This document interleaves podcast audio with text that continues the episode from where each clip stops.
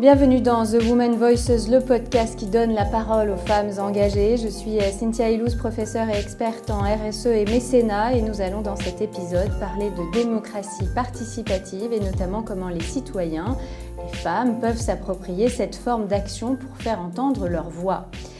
Pour en parler, j'ai le plaisir d'accueillir une femme qui travaille au quotidien sur ce sujet, Alicia Combaz. Alicia, bonjour. Bonjour Cynthia. Vous êtes euh, cofondatrice avec Axel Daucher de mec.org et directrice générale. Vous aviez ensemble euh, travaillé chez Deezer. Vous avez été nommée et remporté plusieurs prix dans la Tech for Good, par exemple le Talents Award for Democracy. Alors, mec.org, c'est une civic tech, hein, c'est-à-dire que c'est une plateforme qui permet aux citoyens de s'exprimer sur des problématiques précises de société puis grâce à vos euh, partenaires, vous transformez les 3-4 propositions les plus plébiscitées en actions réelles. On va y revenir. Alicia, il y a une euh, désaffection de la mobilisation électorale. Est-ce que le grand public a bien pris la mesure de cet outil que vous leur proposez? Et est-ce qu'il est force de proposition? Alors je pense qu'effectivement, c'est vraiment une indifférence électorale qu'on a vue, qu'on a observée euh, ces derniers jours avec euh, un taux d'abstention record. Je pense justement que ce que nous on propose, ça peut être une réponse, pas totale, mais une réponse à ce qu'on a vécu ces derniers jours. C'est-à-dire que Aujourd'hui, on voit que le vote euh, n'est plus euh, un, outil démocratique que les citoyennes et les citoyens euh, veulent réellement exercer, en tout cas dans le cadre des régionales et départementales, c'est ce qu'on a vu. Et je pense qu'il est important d'avoir des relais d'outils démocratiques pour faire en sorte que le lien entre nos élus et les citoyennes et les citoyens ne soit pas totalement coupé. On va revenir euh, peut-être sur ce sujet de, l'abstention. Le rôle, mais là je bascule plutôt sur la partie démocratie participative, dans ce cadre-là, la démocratie participative, elle peut vraiment refaire en sorte qu'on remette au cœur du débat public la parole des citoyennes et des citoyens. Et en remettant cette parole citoyenne au cœur des débats publics, on recrée du lien euh, avec les institutions. Je pense que c'est ça dont ont envie les citoyennes et les citoyens aujourd'hui, et c'est ça qu'ils nous ont dit à travers cette abstention ils nous ont dit, en fait, le débat autour des régionales, il était centré sur des alliances politiques. Il était centré sur dans quelle mesure les régionales sont euh, un passage avant la présidentielle. C'est pas de ça dont les, gens et les citoyennes et les citoyens veulent parler. Eux, de ce dont ils veulent parler, c'est de leur cause, de leur quotidien. Euh, ils veulent parler euh, de leur transport, ils veulent parler de féminisme, de, mobilisation, enfin bref, ils veulent parler de ce qui, ce se passe autour de chez eux au quotidien. Et c'était pas le débat des, régionales. Donc voilà, ils, ont eu une indifférence électorale. Ils ont envoyé un message très clair qui dit Moi, aujourd'hui, je n'ai pas envie de rentrer dans ce jeu politique-là. Mais ce n'est pas une indifférence par rapport au sujet de société. Nous, on voit un engagement très fort des citoyennes et citoyens quand on lance des consultations citoyennes sur des sujets euh, qui touchent ces citoyens et ces citoyennes. Alors quelles sont les consultations citoyennes? Quelles sont les questions finalement qui ont le plus euh, mobilisé? Toutes les questions qu'on pose aujourd'hui mobilisent beaucoup. Nous, on a posé des questions sur comment agir ensemble pour l'environnement, comment mieux manger, comment donner une chance à chaque jeune, comment donner une vraie place euh, aux personnes handicapées. On voit effectivement, par exemple, sur le sujet de l'environnement, que c'est un sujet qui est transversal à la société. Donc c'est un sujet qui vraiment va engager très facilement. Nous, ce qu'on va faire, hein, c'est on va faire en sorte que sur chacun des sujets, on ait un minimum de participation. Donc on voit les sujets sur lesquels naturellement il y a plus de participation, mais euh, on va faire en sorte, et c'est le rôle de la démocratie participative, de faire en sorte que les gens qui ont, qui ont un intérêt sur le sujet, on aille les chercher. Donc nous, on va sur les réseaux sociaux chercher euh, ces citoyennes et ces citoyens pour les faire s'exprimer sur ces sujets. Et quand on pose la bonne question, quand on leur parle réellement de leur quotidien, euh, de choses qui les, euh, les intéressent, ils viennent participer, ils sont au rendez-vous. Quel est le profil de vos répondants? Des jeunes, des citadins, des femmes? Est-ce qu'il y en a certains qui se mobilisent plus que d'autres? Alors ça c'est une très très bonne question. On a aujourd'hui euh, certaines consultations, on voit des répondants plus naturels. Par exemple sur le sujet des aînés, comment mieux prendre soin des aînés, on a vu que naturellement les femmes venaient répondre plus fortement euh, à cette problématique-là. Et je pense que ça révèle euh, ce qu'on a pu voir également à travers la crise sanitaire, hein. c'est que le sujet du care, hein, le sujet du soin, il est vraiment porté aujourd'hui en France, et ailleurs je pense dans le monde, euh, par les femmes. Donc ça c'est une information en soi. Nous ce qu'on fait ensuite, c'est qu'on s'assure que quand bien même il y a une population qui est plus ou moins intéressée par le sujet, donc dans ce cadre-là c'était les femmes, on va quand même aller chercher euh, de manière la plus représentative possible euh, d'autres participantes et participants. Donc on va aller chercher à la fois des femmes et des hommes, et on va aller chercher tous les âges et euh, toutes les régions si on est sur une participation nationale. On va faire en sorte d'avoir 500 000 participants à nos consultations, parce que c'est ça qui donne la légitimité et la crédibilité de ce qui ressort d'une consultation citoyenne. C'est important quand on pose une question au niveau national et qu'on dit que c'est de la démocratie participative, qu'il y ait un nombre large de participants qui aient participé, qu'il y ait un nombre très, enfin, ait une population très diverse, des hommes, des femmes, des jeunes, des moins jeunes, des CSP euh, différents. Euh, et nous, c'est ça notre métier, c'est d'aller chercher cette diversité pour qu'à la fin, ce qui ressorte soit vraiment une parole citoyenne représentative de la population française.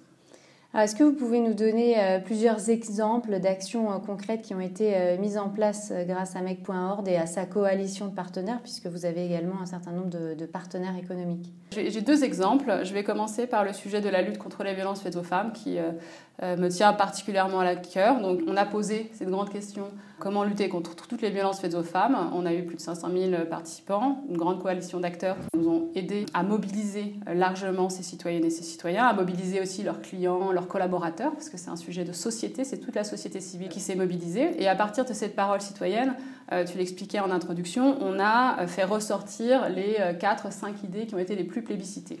Et il y a une idée qui était très plébiscitée, donc qui a été travaillée ensuite avec les associations sur le terrain, sur le sujet de l'accueil des femmes victimes de violences, notamment par la police nationale. Donc on a créé une formation en ligne qui permet de hum, former de, manière exponentielle en fait des dizaines de milliers de personnes à l'accueil de femmes victimes de violences. Donc ça c'est une des premières actions euh, euh, qu'on a menées que je voulais euh, partager aujourd'hui. L'autre action que je pourrais partager aujourd'hui c'est sur la grande cause environnement où une, une, des propositions les plus plébiscitées, enfin voilà, qui est ressortie de cette consultation poussée par les citoyens, c'était une, une, proposition qui demandait de, aux industriels, notamment de la mode, de prendre une part de leur responsabilité sur le sujet du recyclage.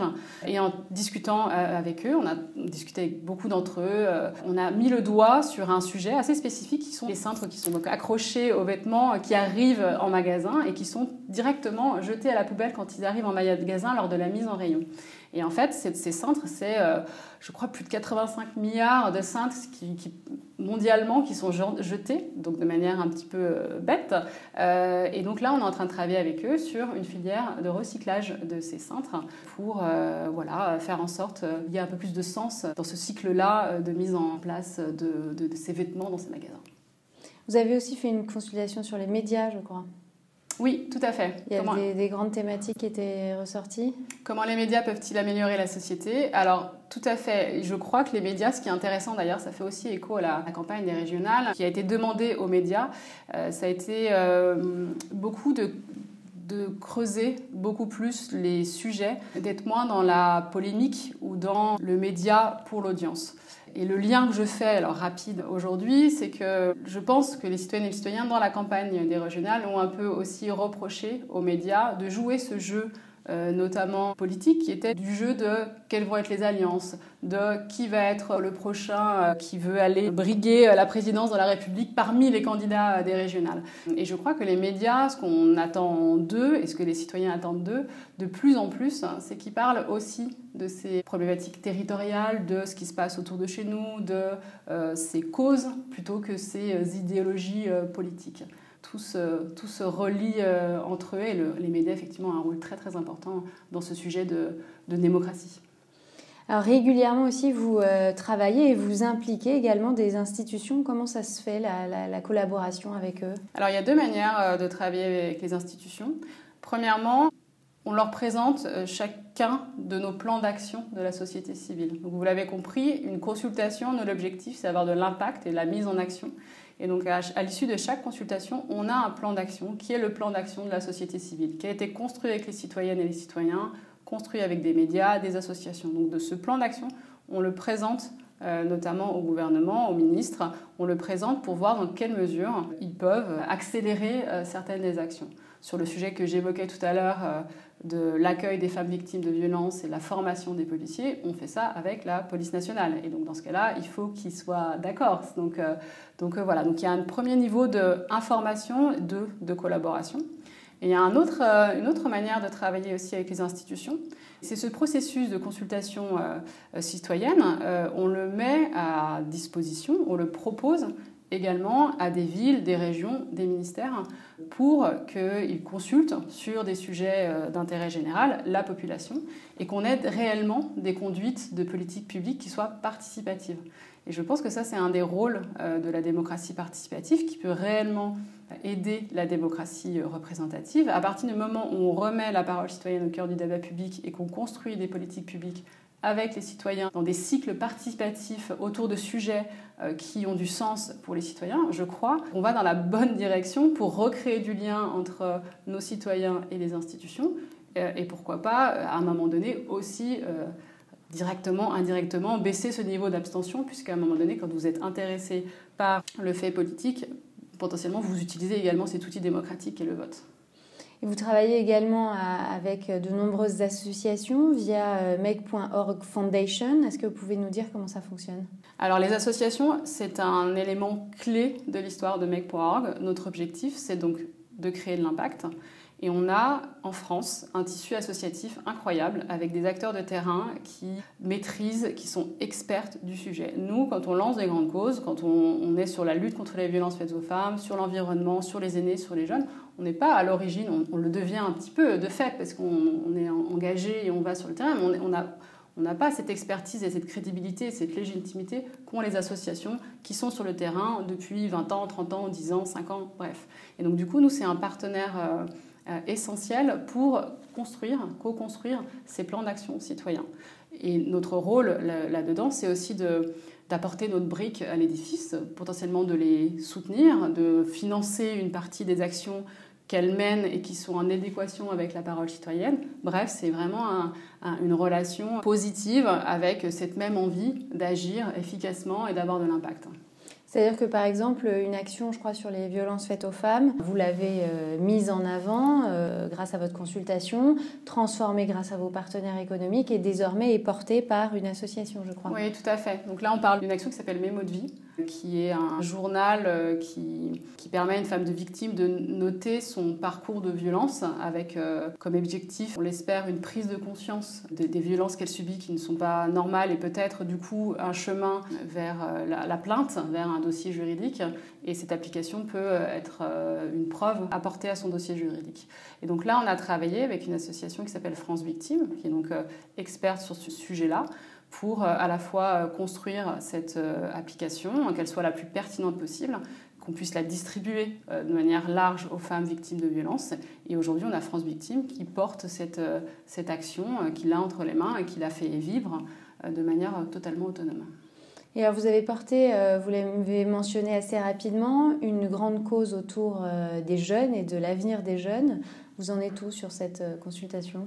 Alors là, on est sur la dernière année de mise en œuvre. C'est-à-dire qu'une grande cause, c'est des cycles de trois ans. On se laisse trois ans pour mettre en œuvre le plan d'action de la société civile. Le plan d'action, il va se dérouler durant cette année 2022 avec un objectif de continuer euh, sur ce sujet euh, des jeunes et de relancer une consultation citoyenne, potentiellement avec un angle un petit peu différent, mais pour continuer, on va dire, euh, la lutte, en fait, le combat, la mobilisation sur le sujet des jeunes. Qu'est-ce qui était ressorti On a beaucoup de sujets autour du, du mentorat qui sont ressortis. Donc on est en train de travailler sur une plateforme euh, qui permet euh, de mettre euh, en relation des mentors avec leurs mentis, mais de manière beaucoup plus légère que ce qui existe aujourd'hui. Aujourd'hui, le mentorat, c'est souvent vu comme un engagement très fort des deux parties.